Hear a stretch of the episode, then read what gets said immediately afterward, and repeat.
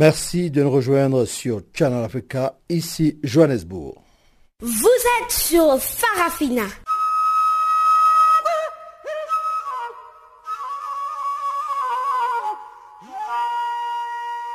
Farafina. Farafina. Terre de soleil.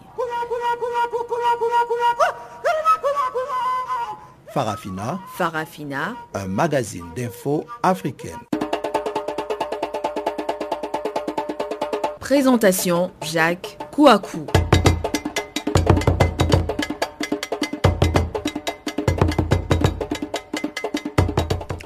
Au Sénégal, la défense de l'opposant et maire de Dakar, Khalifa Sall, condamné le 30 mars à 5 ans de prison pour détournement de fonds publics, a boycotté lundi son procès en appel après le rejet de ses demandes de renvoi à son ouverture. Au Tchad, l'association des familles des victimes du régime Hissène Abré a été laissée pour compte. C'est ce qu'affirme son président Clément Abaye Fouta. Et puis au Nigeria, les préparatifs de la présidentielle de 2019 vont bon train avec la création d'une coalition de l'opposition.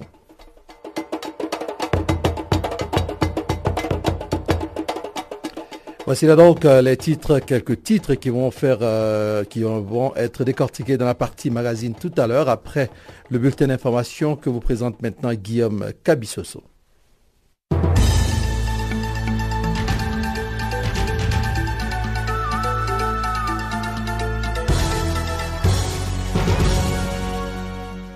Merci Jacques Kouakou. Chers auditeurs de Canal Afrique, bonjour à tous. La situation restait tendue mardi à Bouéa au Cameroun où des tirs ont de nouveau été entendus dans la matinée. Au moins deux policiers ont été tués lundi dans cette ville lors des tirs entre les forces de sécurité et des hommes armés. Lundi matin, des séparatistes armés avaient ouvert le feu sur les forces de sécurité et de défense de cette ville qui avaient riposté. C'est la première fois que des combats ont eu lieu dans des quartiers de la capitale du sud-ouest du Cameroun, quadrillés par un grand nombre de militaires depuis le début de la crise anglophone fin 2016 qui s'est muée fin 2017 en conflit armé. Restons toujours au Cameroun où l'élection présidentielle aura lieu le 7 octobre prochain selon un décret du président Paul Biya publié lundi au moment où la tension restait vive en zone anglophone.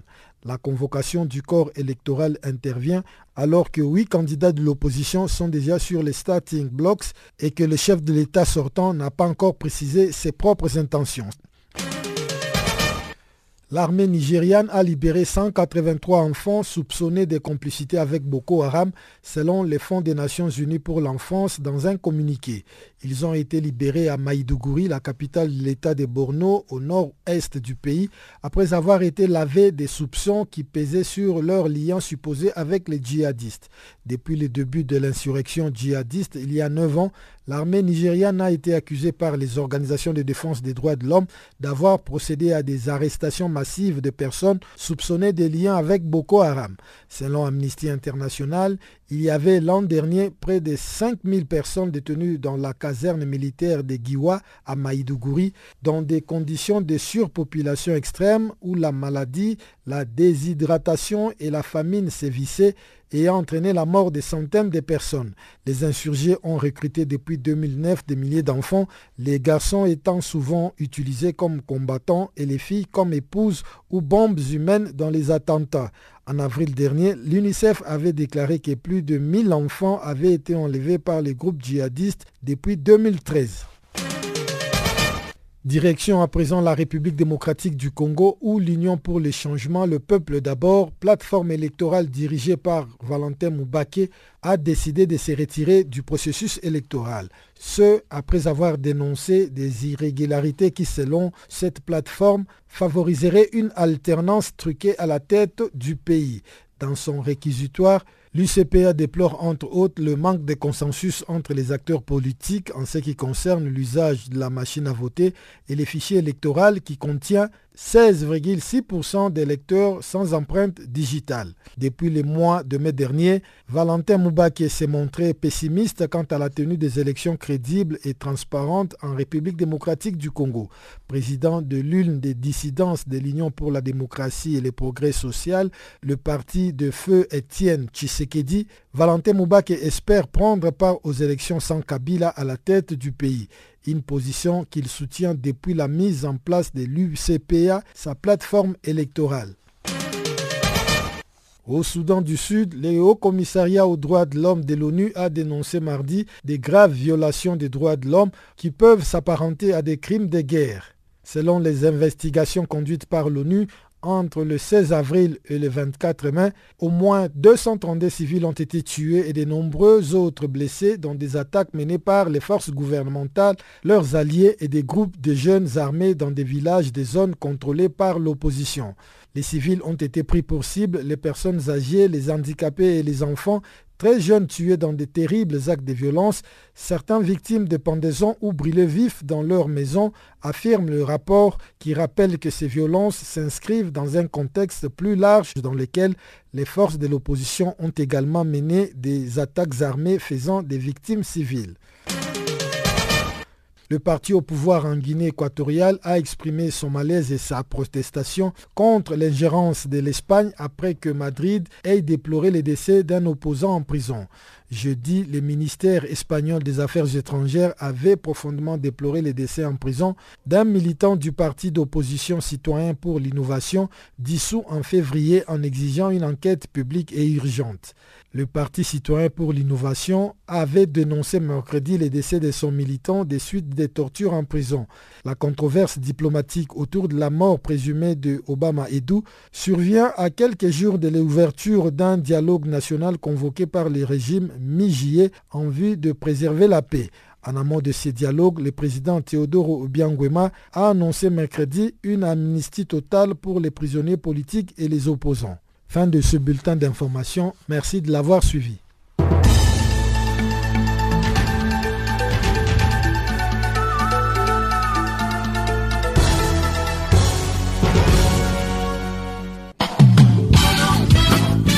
Du nouveau sur Channel Africa. Farafina, votre programme en français, change d'horaire sur nos différentes plateformes. Partir du 1er novembre 2017, retrouvez-nous de 16h à 17h en temps universel sur DSTV, canal 802 et sur Internet live streaming à l'adresse channelafrica.co.za. En ondes courtes et sur satellite, retrouvez-nous tous les jours à la même heure de 16h à 17h en temps universel, mais aussi en rediffusion de 23h à minuit. Channel Africa, la perspective africaine.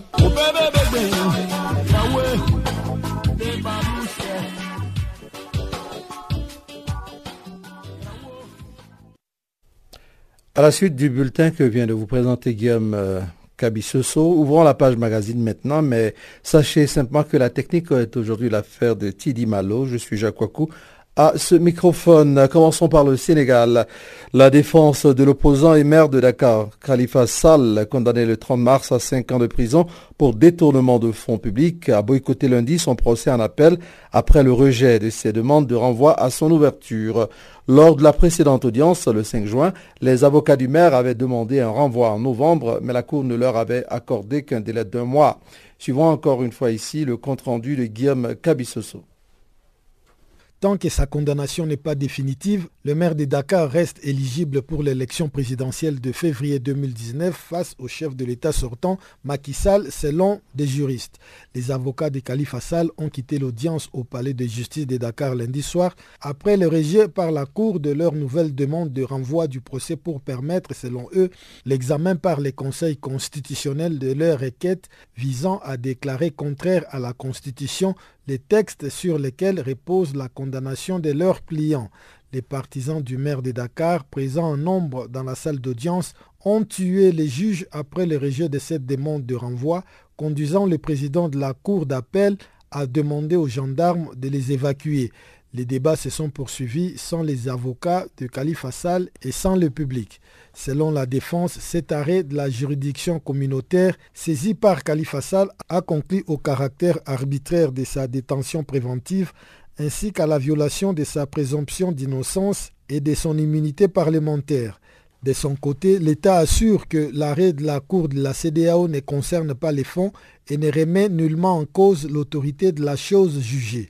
Avec sept de ses collaborateurs, tous présents lundi à la barre, Khalifa Sall a été condamné en première instance pour escroquerie portant sur des fonds publics et faux en écriture pour les détournements d'environ 2,5 millions d'euros prélevés entre 2011 et 2015 sur des caisses de la ville de Dakar.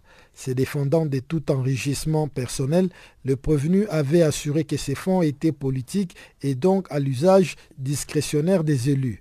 Les directeurs administratifs et financiers de la ville et un autre responsable du budget ont également été condamnés à 5 ans de prison, deux autres agents municipaux à un an et une secrétaire de Khalifa Sall à six mois, tandis que deux percepteurs étaient acquittés. Maire de Dakar depuis 2009, Khalifa Sall, dissident du Parti socialiste, le parti au pouvoir et de la majorité présidentielle, affirme que les poursuites judiciaires à son encontre visent à l'empêcher de se présenter en 2019 à l'élection présidentielle. C'est que demandent les responsables de la majorité présidentielle. Guillaume Kabissoso pour Canal Afrique. Farafina. Farafina. Terre de soleil. Farafina. Farafina. Un magazine d'infos africaine. Cameroun à présent, le président de la République, Paul Biya, a signé lundi un décret fixant l'élection présidentielle au 7 octobre prochain.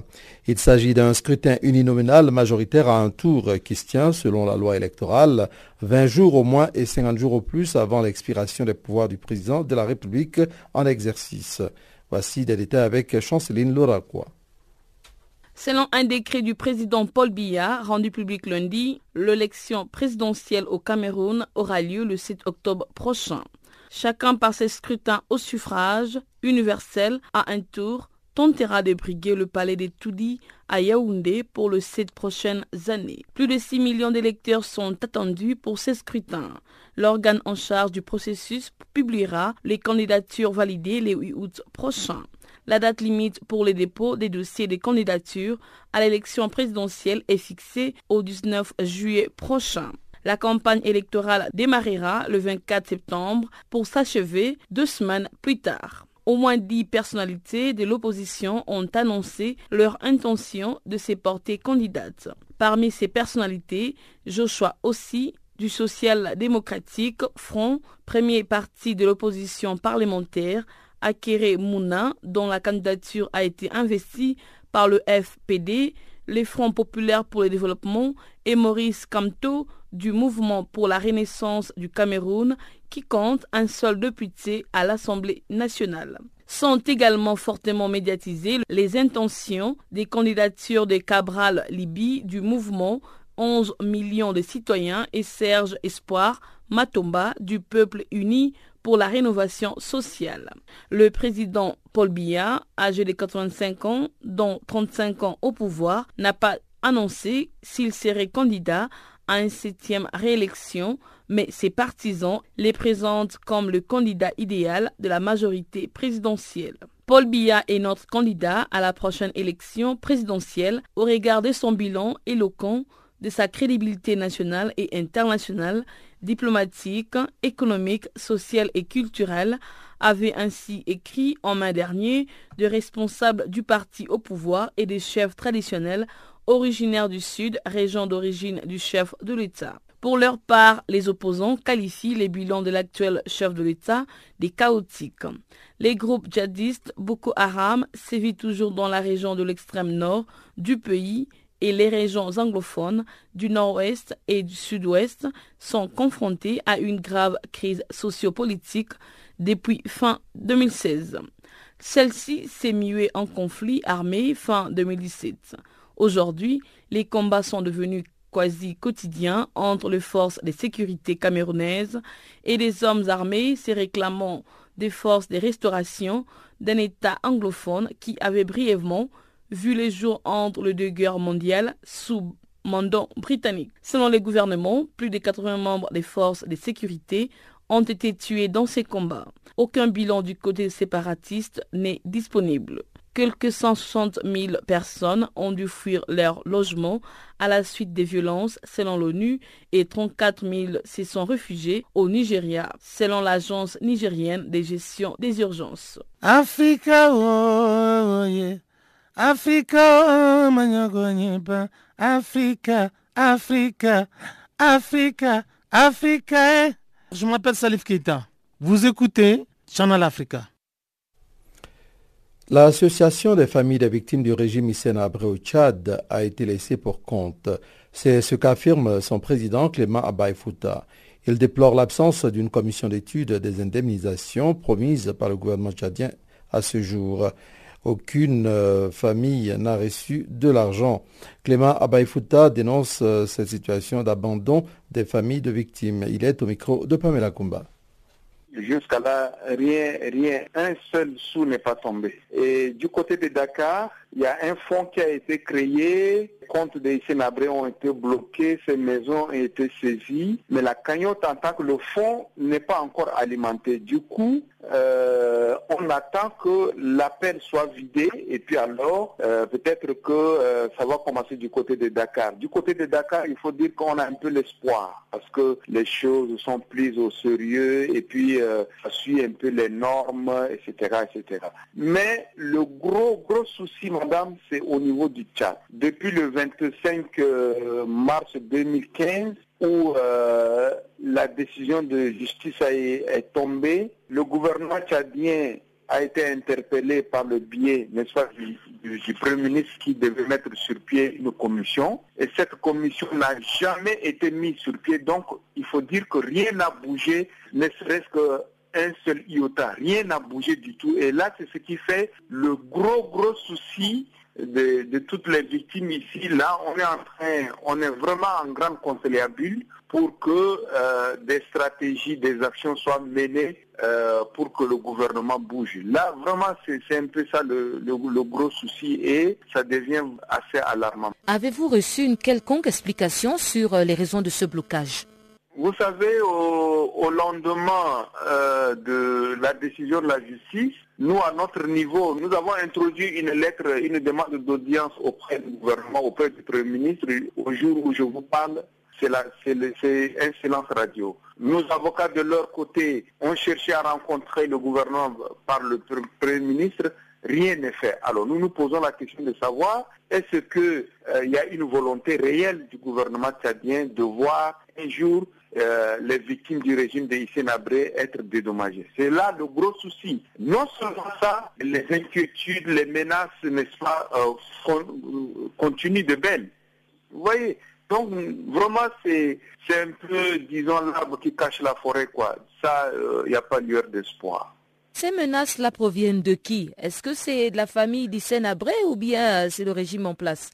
Non, en fait, c'est beaucoup plus euh, la famille de, de Abré qui continue, n'est-ce pas, à narguer les victimes qui ont fait, qui ont déposé devant, n'est-ce pas, le, tribunal de Dakar. Et non seulement, de vous moi, vous savez que le gouvernement tchadien ne fait pas de ce dossier une priorité. Donc, euh, que nous soyons menacés ou pas, le gouvernement ne fait rien du tout. De ce côté-là aussi. On se souvient quand même que le gouvernement tchadien avait montré une volonté euh, euh, d'en finir avec ce problème. Je pense même qu'il avait pris quelques engagements en ce qui concerne les familles de victimes.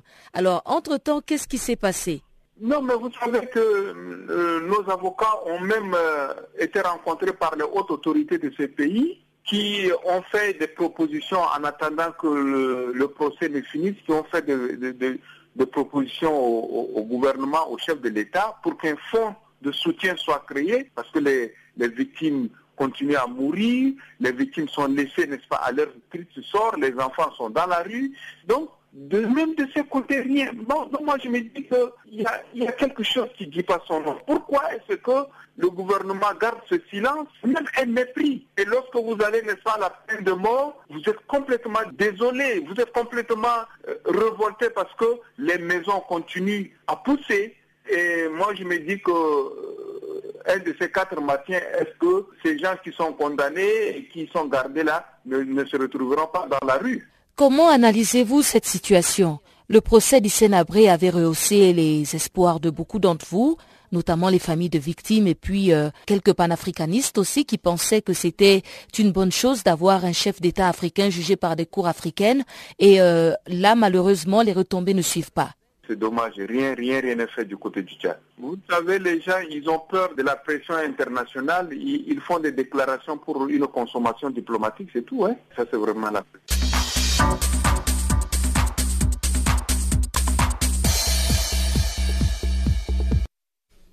Restons toujours au Tchad. La jeunesse tchadienne veut s'inspirer de la Ligue des jeunes du Congrès national africain d'Afrique du Sud. C'est dans cet objectif que l'un des coordonnateurs du mouvement du 3 février, Brahim Mahamat Ibni, a participé à un séminaire co-organisé par l'Union internationale de la jeunesse socialiste à Johannesburg. Au micro de Pamela Kumba, le Tchadien Brahim Mahamat Ibni revient sur l'importance de cette rencontre. Nous sommes observateurs au sein de l'Union internationale de jeunesse socialiste et la, jeunesse de l'ANC est une organisation sœur. Donc euh, c'est avec un réel plaisir que nous avons répondu positivement à leur invitation en partenariat avec l'Union internationale des jeunesses socialistes. Et nous portons aussi un intérêt particulier à cette rencontre. Parce que, euh, en fait, c'est une organisation sœur et comme tout le monde le sait, l'ANC s'est formé à lutter et continue de lutter autour de valeurs universelles telles que l'égalité, la justice et le progrès. Et cette organisation a aussi marqué d'une encre indélébile l'histoire de l'Afrique du Sud, mais aussi celle de l'Afrique et du monde entier. Donc c'est pour cette raison que nous voulons nous inspirer de cette organisation pour transposer ces réalisations chez nous au Tchad, à savoir euh, résister, éduquer idéologiquement et politiquement nos compatriotes et finalement aller vers l'avant, progresser en quelque sorte. Et pour revenir un peu aux, 3F, quels sont les objectifs, quelles sont les missions et peut-être pourquoi pas comment est née euh, cette euh, structure? Bon, en fait, euh, vous savez, au Tchad, il y a, il y a 25 ans, les hommes croyaient pouvoir en interdire d'autres, à grands coups de pétrodollars, d'exécution sommaire et de supplices abjects. Et durant ces plus de deux décennies, un dictateur sanguinaire portait illégitimement au pouvoir. Et ces soulards sont en train se peu à peu à notre pays, ce qu'il a pu ressentir depuis son existence. Et durant ces deux décennies encore, un pan entier de notre peuple, la grande majorité était bafouée dans ses droits les plus fondamentaux, privée de sa dignité et mise au banc de l'humanité. Mais durant ces décennies, des hommes se sont levés. Parmi ces hommes, il y avait le professeur Ibn Omar Saleh. Il s'est levé pour dire non, tout simplement non à l'arbitraire, non à l'injustice, non à la tyrannie, non à la dictature. Il s'est levé parce qu'il croyait en un cadre meilleur, euh, débarrassé de la gangrène, de la haine et de la division. Il a alors créé son parti. Et puis le 3 février 2008, lors d'une incursion rebelle dans la capitale tchadienne, la porte de son domicile a été enfoncée par la garde présidentielle du président Déby. Le crépuscule s'est teint d'un rouge sang pendant qu'il fut brudoyé, brutalisé, violenté devant toute sa famille et amené vers une destination jusqu'alors inconnue. À qu'il il a certainement rejoint le cortège d'ombre des martyrs ceux qui, à travers des années, étaient torturés dans les caves hideuses des, prisons sous la dictature. Ceux anonymes ou non, et à qui il convient de rendre hommage avec déférence, tels que Eduardo Modlan, tels que Mehdi Barka, et, j'en passe. Ils sont très, très, nombreux, tels que Patrice Lubumba.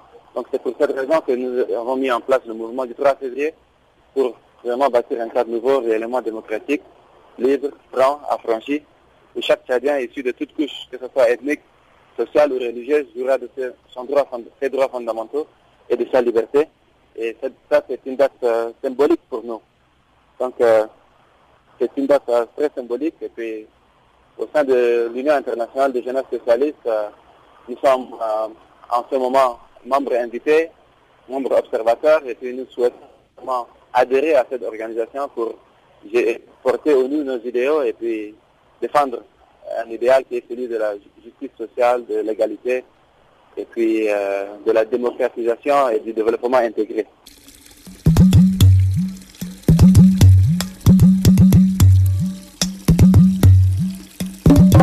Vous écoutez Channel Africa à la radio et sur internet www.channelafrica.org.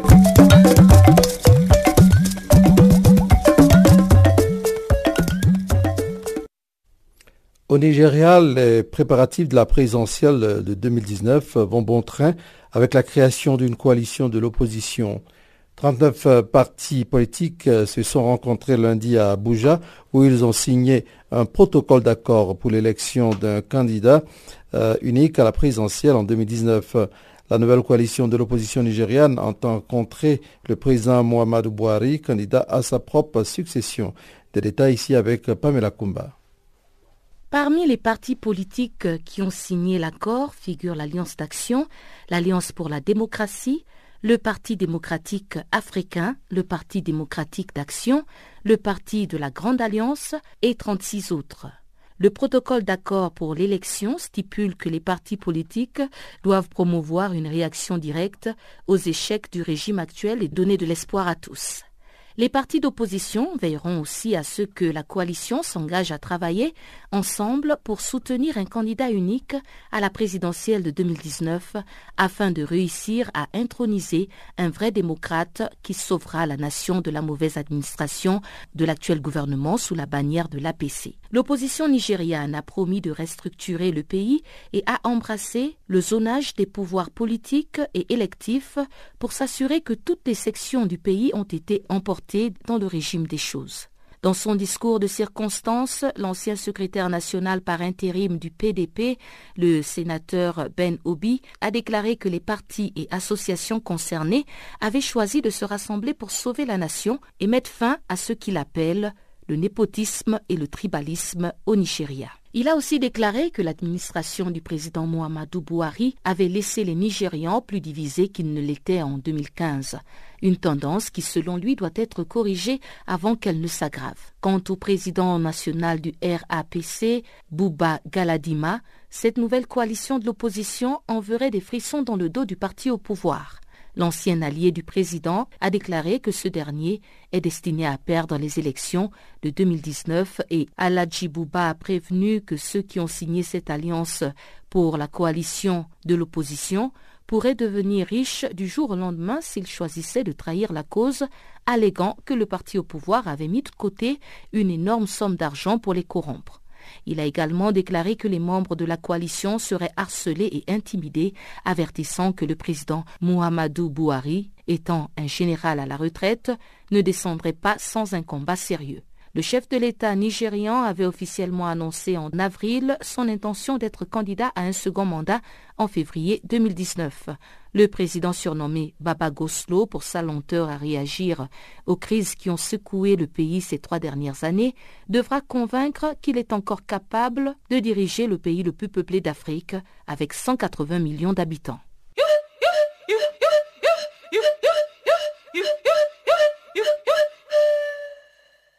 Channel Africa. Musique et son de l'Afrique.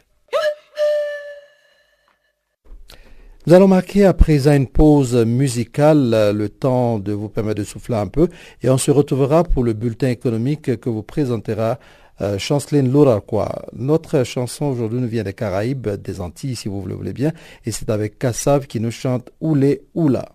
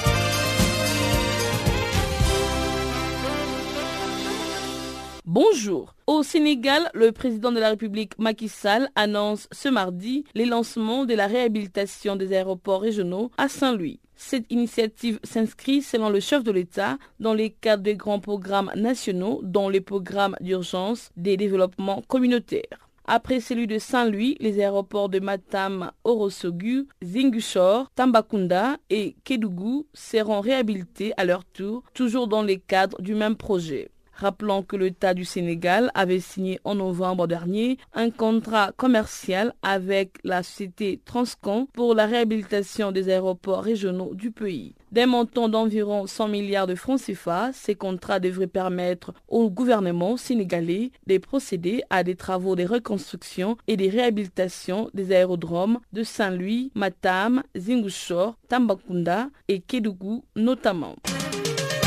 En Mauritanie, la Banque européenne d'investissement et la Banque africaine de développement ont conclu respectivement un financement de 59 millions de dollars et de 50 millions de dollars sur 12 ans avec la Société nationale industrielle et minière. Ces financements est destiné au projet des dragages du port minéralier du premier opérateur minier de la Mauritanie en vue de renforcer les capacités de ces installations portuaires à Nouadhibou, la capitale économique de la Mauritanie. Il s'agit d'un financement d'envergure pour un projet à fort impact social et économique avec la création des 94 emplois à temps plein durant la phase des constructions et des 230 emplois indirects. Bref, les projets comprennent l'approfondissement et l'élargissement sur 25 km du chenal d'accès du terminal minéralier de la Société nationale industrielle et minière avec un tirant d'eau permettant d'accueillir des navires de 230 000 tonnes.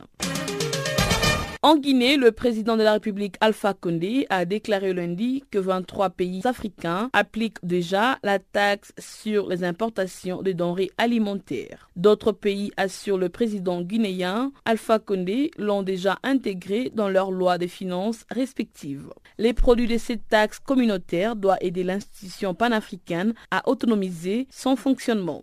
Parmi les plus grands profondeurs de cette taxe, il y a l'Afrique du Sud qui, avec le pays d'Afrique australe, tarde à appliquer le principe. Mais en dépit des réticences, le président guinéen se félicite de la tendance haussière du nombre de signateurs de la zone de libre-échange continentale qui l'ont rendu applicable. Au Niger, les gouvernements ont adopté au cours du dernier Conseil des ministres quatre projets de décrets autorisant la ratification des accords de financement d'un montant global de 50,9 milliards de francs CFA. Dans le même sens, il est autorisé la ratification d'un projet de 10 milliards de francs CFA signé avec la Banque ouest africaine des développements pour le financement partiel du projet de renforcement de la résilience de l'agriculture face au changement climatique à travers des techniques modernes d'irrigation. Ensuite, la ratification de l'accord de prêt de 15 milliards de francs CFA signé le 8 mai dernier avec la Banque Ouest africaine de développement pour le financement partiel du projet de réhabilitation de la route Bela 2, Gaïa Frontière du Benin et l'aménagement de tronçons Bela D, Sabon, Gari et Gaïa Frontière du Nigeria. Et enfin, le prêt des 12 milliards de francs CFA, conclu à la même date, toujours avec la même institution bancaire, pour les financements partiels du projet de l'électrification rurale par microcentrale hybride de 47 localités des régions d'Agadez, des Difa, des Dosso, des Maradi, des Tao, des Tilaberi et de Zinder. Nous bouclons ce bulletin économique en Tanzanie avec la Banque mondiale qui vient de financer la construction d'une ligne de transmission électrique. À cet effet, l'institution financière vient d'approuver l'accord d'un prêt de 455 millions de dollars. Ces crédits financera la construction d'une ligne de transmission au voltage importante qui permettra d'améliorer l'électrification des régions sud et nord-est de la Tanzanie. Le décaissement de ces financements s'effera par le biais de l'Association internationale de développement dans le cadre d'un programme de support des projets énergétiques dans les pays de l'Afrique de l'Est. Pour sa part, le gouvernement tanzanien a annoncé qu'il compte lever 880 millions de dollars au titre de son exercice budgétaire 2018 et 2019 afin de financer ce type de projet. En conclusion, la Tanzanie compte faire passer sa puissance électrique de 1500 MW actuelle à 5000 MW d'ici 2021.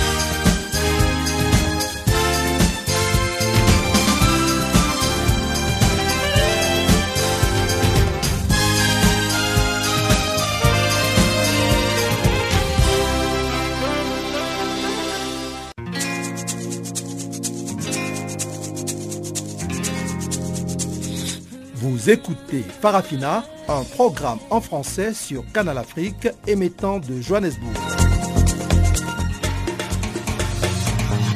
Pour vos réactions à nos émissions, écrivez-nous soit à l'adresse électronique suivante farafina.channelafrica en un seul ou envoyez-nous un SMS au numéro qui suit 00 27 833 81 56 59.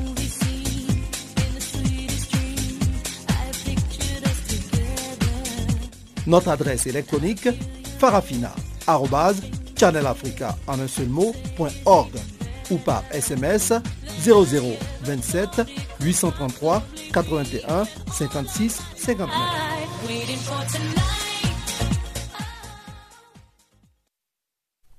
Si vous venez de nous prendre en marche, eh bien, sachez que vous êtes sur Channel Africa et vous suivez donc Farafina, votre programme en français sur la perspective africaine de l'information continue donc dans cette deuxième partie avec la Guinée pour dire que plusieurs membres de la société civile étaient ce mardi dans les rues de Conakry à l'appel de la dynamique debout citoyen pour dire non à la hausse du prix du carburant décrété par le gouvernement depuis une semaine.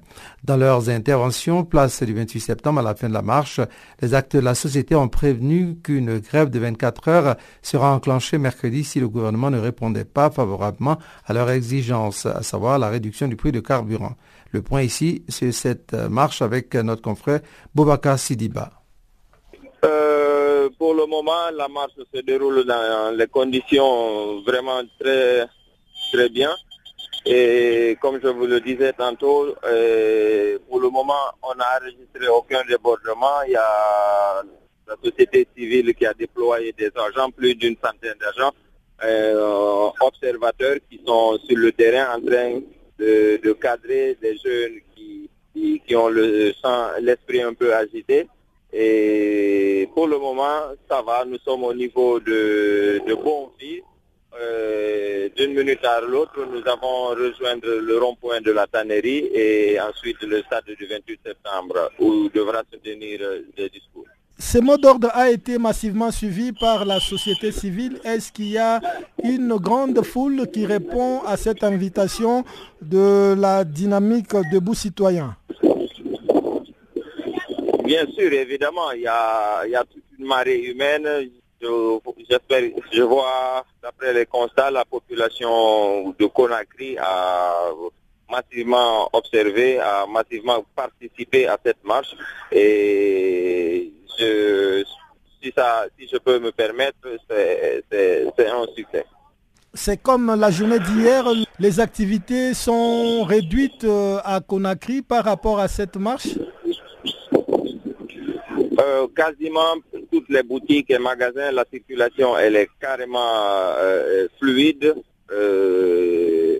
les rues sont complètement vides, mais on, voit quand même quelques automobilistes et quelques motards en train de circuler, mais c'est pas ça dimanche de, de Conakry, surtout à un début de, de week-end. Pourriez-vous nous rappeler, pourriez-vous nous rappeler en bref euh, qu'est-ce qui est à la base de cette marche? Bon, c'est d'après la société civile, c'est le réajustement du prix du carburant à la pompe qui passe de 8 000 à 10 000 francs. Et la société civile qualifie cette euh, augmentation euh, excessive et unilatérale. Donc, euh, ils, protestent contre cette augmentation et ils demandent au gouvernement de réduire le prix du carburant à 8 000 francs. Et jusque-là, il y a, eu deux rencontres entre les acteurs de la société civile, la force vive, et le gouvernement, mais jusque-là, il n'y a pas eu encore d'accord. Ils ne se sont pas encore compris sur euh, les différents points de revendication. Parce qu'il n'est pas sans savoir, euh, il est aussi important de rappeler que la société civile a demandé à l'État, même si ils accepteront de se mettre à table, il faudrait d'abord que le prix du carburant revienne à 8 000 francs à la pompe avant d'entamer toute négociation. Et le gouvernement refuse euh, cette sorte euh, de conditions posées par euh, la société civile? Évidemment, évidemment, le gouvernement est, cramponné sur sa décision et dit que c'est n'est pas du tout faisable et le prix du carburant ne pourra pas être baissé. Canal Afrique, l'histoire de l'Afrique, www.canalafriqueenunmot.org Parlons de, de, pêche en République démocratique du Congo à présent. Le gouvernement congolais a dépêché une équipe à Kampala, en Ouganda, lundi, pour essayer de résoudre la crise qui sévit sur le lac Edward depuis vendredi dernier. En effet, une attaque a coûté la vie à quelques militaires ougandais, aux pêcheurs congolais et près de 100 pêcheurs portés disparus. Les activités de pêche sont suspendues sur le lac du côté congolais en attendant l'issue de cette affaire. Des détails ici avec Gisèle Kaimbani, notre correspondante à l'est de la RDC. Le député national congolais élu du territoire de Béni vient d'adresser depuis hier lundi une lettre au président ougandais demandant la résolution de la crise qui règne sur le lac Edouard ces lacs partageant la RDC et l'Ouganda voisin après l'incident survenu le vendredi 6 juillet dernier au sujet des attaques de la marine ougandaise contre les pêcheurs congolais sur ce lac. Le député Mouindo Nzangi déplore que jusqu'ici aucune action diplomatique ne soit prise officiellement du côté congolais pour résoudre cette crise. Celui-ci pense que la marine ougandaise, qui aurait elle aussi déjà fait des arrestations des pêcheurs congolais en fonds de commerce, donne des rapports biaisés à son président. Le FIDA du c'est un incident grave. Il y a eu des échanges de tirs. L'armée congolaise a abattu un navire militaire ougandais. il y a eu mort d'homme. Le gouvernement congolais devait déjà agir par des voies diplomatiques. La marine ougandaise a malheureusement elle aussi fait des représailles sur les pêcheurs inoffensifs non armés congolais. C'est pour ça que j'ai proposé au président qu'on puisse créer une commission d'harmonisation des textes réglementaires sur le lac Edouard. Il faut qu'il y ait des commissions mixtes de patrouille. Hier lundi, une délégation congolaise venue de la province du Nord Kivu s'est rendu à Kampala en Ouganda pour rencontrer l'ambassadeur de la RDC en poste dans ces pays quant à ça. Cette délégation négociera entre autres l'autorisation de recherche des corps d'une dizaine de personnes abattues et des disparus depuis vendredi 6 juillet dernier lors de cette attaque de la patrouille ougandaise. Kiakwapelo, chef de cette délégation, est revenu sur cette situation. Il y a eu les représailles de l'armée ougandaise sur malheureusement les civils non armés c'est le lac Edouard. On compte maintenant 12 morts et plusieurs disparus. C'est à cause de ça que le gouverneur de province a décidé que nous puissions aller à l'ambassade accompagner des pêcheurs pour essayer de voir qu'est-ce qu'il faut faire pour résoudre définitivement ces problèmes et pouvoir obtenir la libération des 92 pêcheurs, 20 pirogues et avec quatre moteurs arrêtés en Ouganda. Le corps de compatriotes reste encore dans l'eau. On ne sait pas aller les chercher parce que les informations que nous avons, c'est que les Ougandais sont encore sur la lac en train de faire la patrouille. On doit échanger justement euh, le plus vite possible avec euh, notre ambassadeur pour voir dans quelle mesure on peut autoriser la recherche de ces corps dans l'eau. On peut parler de noyade ou de massacre Il s'agit de massacre. Le vrai mot. Il s'agit de massacre. Un rescapé qui s'est confié sur des radios locales confirme que les pêcheurs ont été attaqués par de pirogues ougandaises. Les Ougandais nous ont surpris sur les eaux congolaises du lac Édouard. Ils ont tiré sur nous. Les autres sont morts. Moi, j'ai échappé. Je suis allé me retrouver près de Nyakakoma avant de rentrer chez moi. Les autres ont été tués par les Ougandais à bord des canaux rapides et une pirogue. J'ai pu identifier cette pirogue. Les activités de la pêche sont restées paralysées sur toute l'étendue congolaise du lac Édouard. Les représentants du comité des pêcheurs dit attendre les retombées de l'audience envisagée avec l'ambassadeur de la RDC accrédité en Ouganda. Pendant ce temps, une invitation a été observée le matin de ce mardi sur la frontière entre la RDC et l'Ouganda au niveau des Cassines de Lubiria après l'arrestation des trois Congolais au niveau du poste de la police ougandaise. On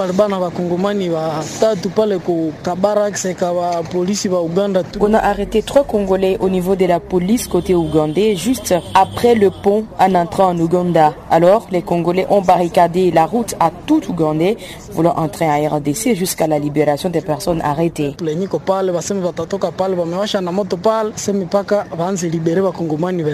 Depuis Goma, Gisèle Kaimbani pour Canal Afrique. Farafina. Farafina. Terre de soleil.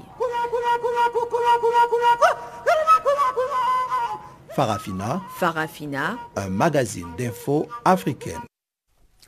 Parlons toujours de pêche, mais avec la FAO cette fois-ci. La situation mondiale des pêches et de l'aquaculture a fait l'objet d'une étude de la FAO.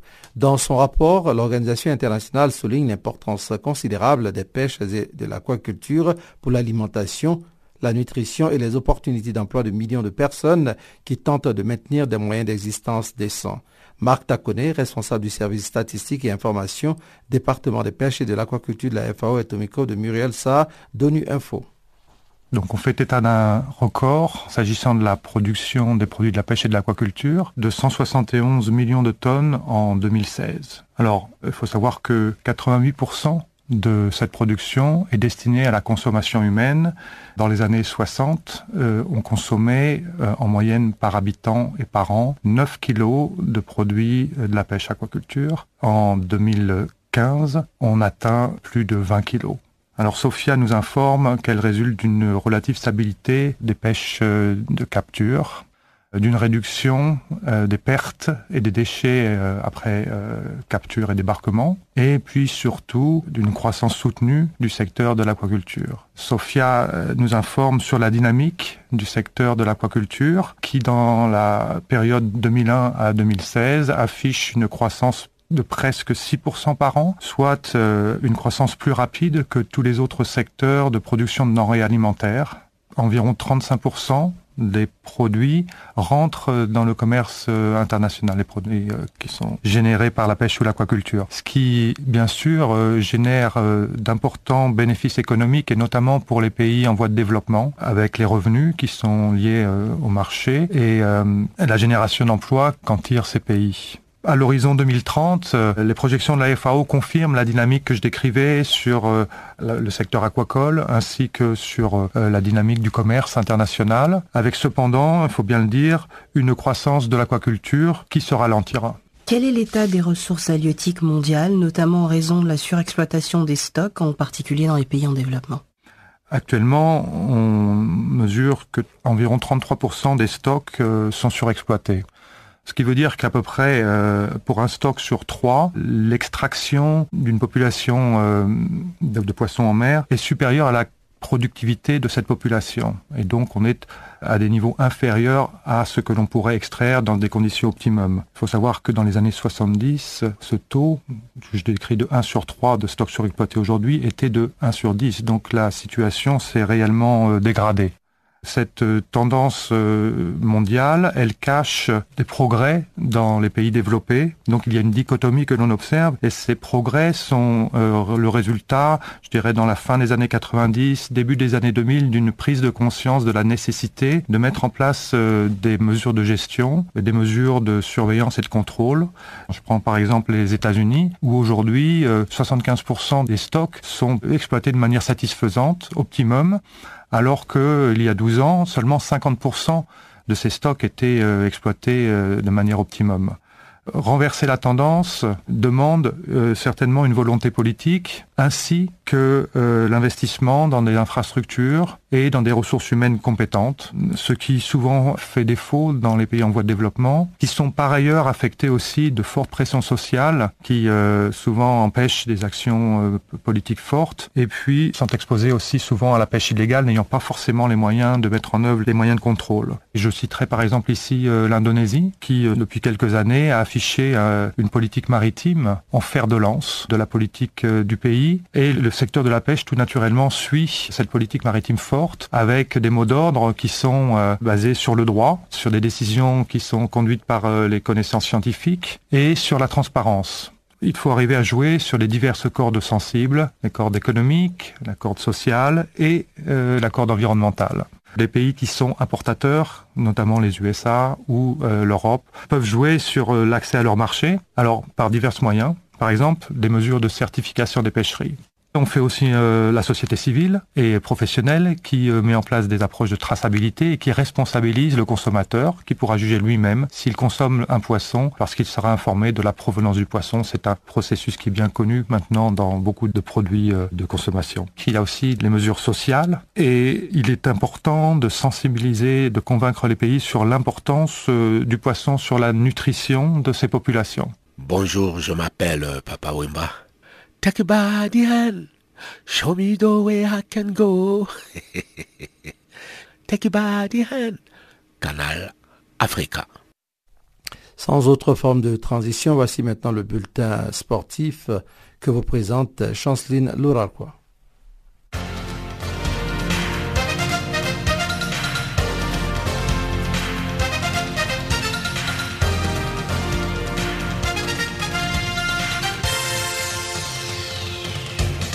Bonjour. La Coupe du Monde Russie 2018 entame sa dernière phase ce mardi avec les débuts de demi de finale. Désormais, il ne reste que quatre rencontres avant la fin de la compétition. La France sera face à la Belgique ce mardi pour la première demi-finale, puis la Croatie jouera contre l'Angleterre le mercredi. La France, la Belgique, l'Angleterre et la Croatie ont validé leur ticket pour le dernier carré le week-end dernier à l'issue de quarts bien animés. Au total, 11 buts ont été inscrits en 4 matchs des quarts de finale. Avec ces 11 buts, les totales de réalisation depuis le début du tournoi se portent à 157 en 60 matchs, soit une moyenne de 2,6 buts par match. La rencontre Russie contre la Croatie a généré 4 réalisations pour un match nul de deux buts partout avant la victoire des coéquipiers de Luka Modric dans les tirs au but. C'est également la seule rencontre qui a connu les prolongations dans ce tour. L'anglais Harry Kane reste le meilleur buteur de la Coupe du Monde 2018 avec six réalisations. La Fédération égyptienne de football annonce ce mardi la signature de l'international Salif Koulibaly pour deux ans. Le défenseur central des 30 ans était libre depuis la fin de son contrat avec le tout-puissant Mazembe le mois dernier. Rompu aux joutes continentales, l'Aigle retrouvera au cœur celui qui a déjà été son entraîneur chez les Corbeaux de Lubumbashi, Patrice Carteron. Toujours avec l'Égypte, le directeur exécutif de la fédération égyptienne, Tarwet Suelem, a confirmé lundi que l'instance compte sur l'allié de 26 ans, Mohamed Salah, pour la suite. Quant au directeur de la fédération égyptienne, Mohamed Salah est l'espoir pour les futures échéances et il n'existe aucun problème avec lui. Rappelons que Mohamed Salah était en colère après avoir été utilisé à de fins politiques pendant les mondiales 2018. Il envisageait d'arrêter la sélection égyptienne. Sans sélectionnaire depuis la rupture du contrat d'Asenafi Bekele en décembre 2017, l'Éthiopie semble enfin décider à se trouver un nouveau patron pour son équipe nationale. Ceci à deux mois de la deuxième journée des éliminatoires de la Cannes 2019, la fédération a dévoilé lundi un shortlist de techniciens. On y retrouve cinq techniciens, parmi lesquels nous citons Gebremedine Ail, intérimaire l'année dernière et qui dirige le club dauphin du championnat local, Wubtu Abate, Seyoum Kebede et Tegaye Kidane Mariam. Le cinquième nom sur la liste est Abraham Mebratou qui est devenu célèbre dans son pays alors qu'il a qualifié pour la première fois de son histoire le Yémen pour la Coupe d'Asie l'année prochaine. La ville de au Maroc vient d'être choisie pour accueillir la première édition appelée New Look de la Super Coupe d'Espagne. Le rendez-vous est donc pris pour le 12 août prochain pour cette affiche qui opposera le FC Barcelone, champion, au FC Séville, finaliste de la Coupe face au Barça. Ainsi, la Fédération espagnole a annoncé lundi de bouleversements concernant la compétition. D'une part, celle-ci ne se déroulera plus sous la forme des matchs aller-retour, mais sur un seul match. D'autre part, celle-ci pourra être délocalisée à l'étranger comme les font déjà certains pays. En Tour de France, Greg Van Avermaet, séparé du maillot jaune lundi à Cholet grâce à la victoire de BMC dont les contre la montrent par équipe. Il a véritablement explosé au très haut niveau à l'été 2016 avec un Tour de France exceptionnel pour commencer. Greg Van Avermaet a remporté la cinquième étape à l'arrivée au Luron après l'ascension du Puy Marie et sépare du maillot jaune qu'il concevra durant trois étapes. En tennis, à Wimbledon, le tenant du titre Roger Fédéré s'est qualifié pour les quarts de finale en battant en trois matchs le français Adrien Manarino, tandis que Serena Williams, la cadette de Sir de Williams, a remporté le match et elle s'est qualifiée pour les quarts de finale. Avec ses 39 titres du Grand Chelem et ses 4 médailles d'or olympiques, l'américaine affiche le palmarès le plus impressionnant du tennis féminin. Elle est la seule joueuse de l'histoire à avoir gagné en simple et en double tous les tournois du Grand Chelem et les Jeux olympiques. C'est par cet élément que nous bouclons notre bulletin des sports.